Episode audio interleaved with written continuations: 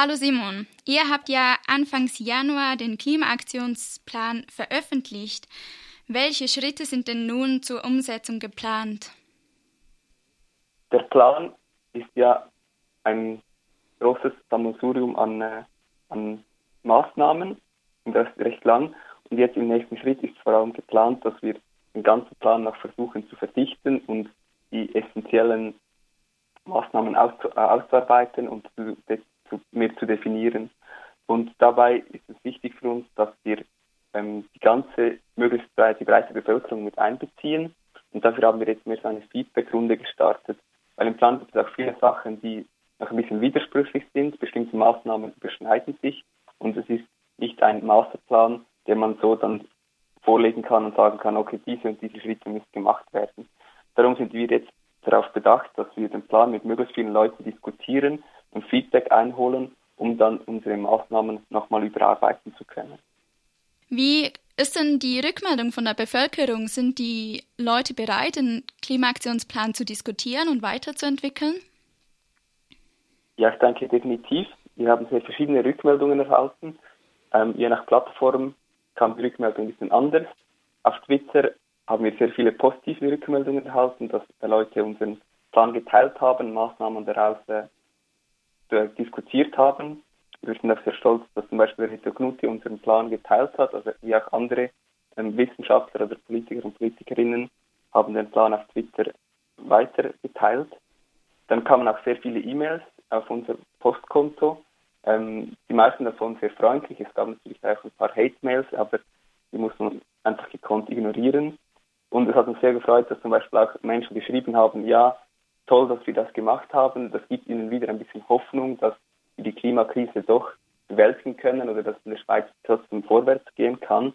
Und eine Frau hat uns dann sogar noch 100 Franken gespendet und gesagt, das findet sie super, das muss sie weiter so unterstützen. Das hat uns sehr gerührt. Das Ziel ist ja, netto Null zu sein bis 2030. Bleibt denn da genügend Zeit, um diesen Plan jetzt noch zu diskutieren? Müsste man da nicht direkt schon umsetzen? Ja, sicher. Man muss sofort sich äh, an die Arbeit machen, man muss sofort anpacken.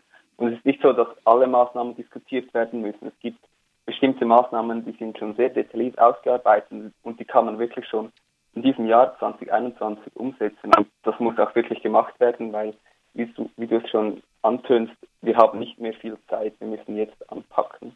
Was äh, wären denn das für Maßnahmen, die direkt schon umgesetzt werden könnten?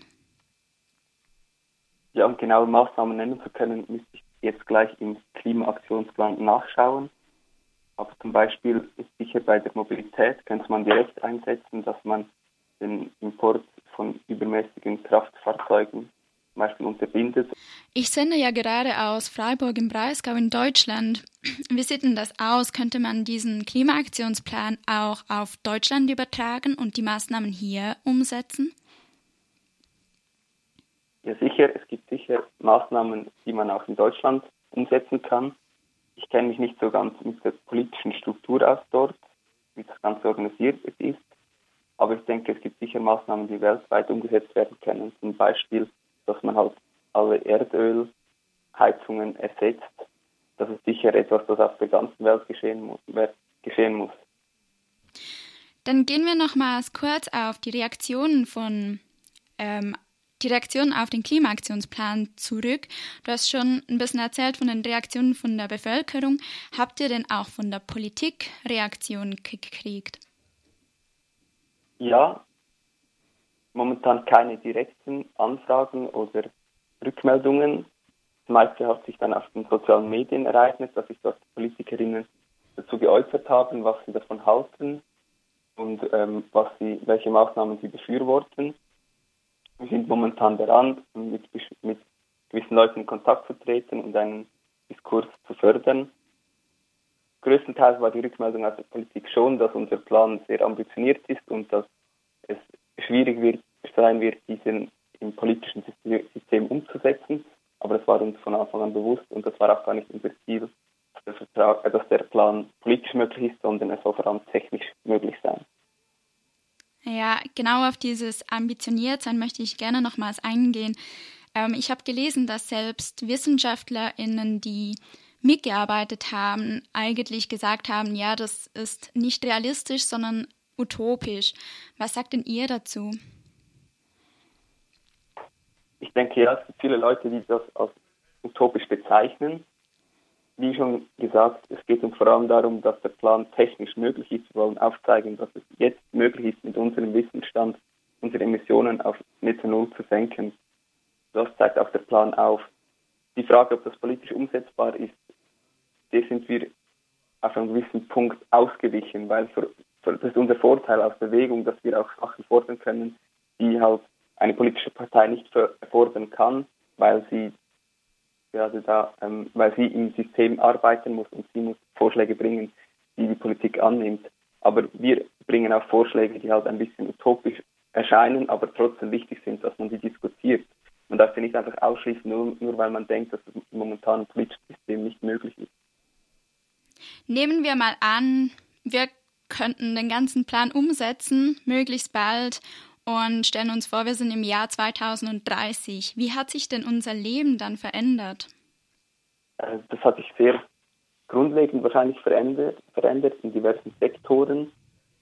Wenn wir die Mobilität anschauen, aber ah, ich möchte vielleicht noch sagen, also es müssen nicht alle Maßnahmen umgesetzt werden, damit wir Netto Null erreichen, weil eben bestimmte Maßnahmen sich auch überschneiden. Aber was sich so grundsätzlich verändert, ist die Mobilität. Es wird viel mehr auf äh, eine Mobilität gesetzt, also weniger Individualmobilität, dass man gemeinsam unterwegs ist mit öffentlichen Verkehrsmitteln. Es wird auch ein gewisser Maße wird das Ganze elektrifiziert oder mit anderen ähm, Technologien, Technologien ausgestattet. Dann haben wir sicher ein viel dezentralisiertes Leben, also sozusagen, dass die Versorgung vor Ort passiert, die Versorgung mit Lebensmitteln soll ähm, regional geregelt werden, die Versorgung mit Energie vor allem auch, dass man, nicht, dass man auch kleine Kraftwerke hat, sogenannte, ja, eben zum Beispiel Solaranlagen auf dem Dach, die, die das ganze Quartier versorgt zum Beispiel.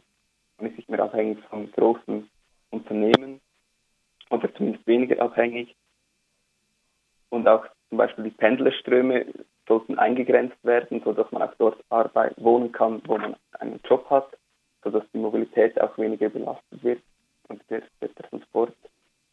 Ja, das sind ja doch äh, eigentlich ziemlich große Umstellungen. Ist denn die Bereitschaft von der Gesellschaft da, ihr Leben so stark umzustellen und je nachdem auch einzuschränken?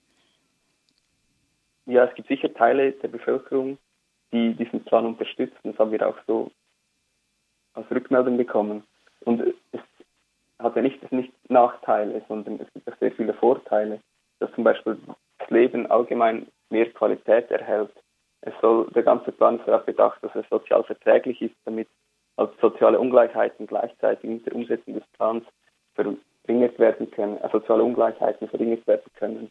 Und auch die Umwelt soll geschützt werden, es soll eine die Luft soll sauberer werden, weil wir ja sowieso alle Emissionen, äh, alle schädlichen Emissionen ähm, einschränken wollen. Und das hat sicher auch Vorteile für die Gesundheit, für das Gesundheitssystem.